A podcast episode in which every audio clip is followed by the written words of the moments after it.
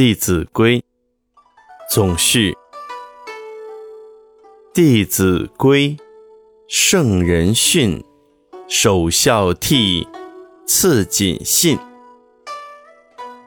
泛爱众，而亲仁，有余力，则学文。再来一遍，《弟子规》，圣人训。首孝悌，次谨信。泛爱众，而亲仁，有余力，则学文。这两句话是什么意思呢？首先，第一句，《弟子规》圣人训，首孝悌，次谨信。解释，《弟子规》这本书啊。是依据至圣先师孔子的教诲而编写成了生活规范。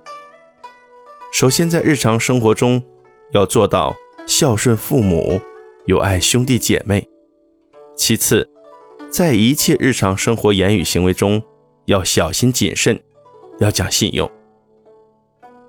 第二句，泛爱众而亲仁，有余力。则学文。解释：和大众相处时，要平等博爱，并且亲近有仁德的人，向他学习，这些都是很重要、非做不可的事。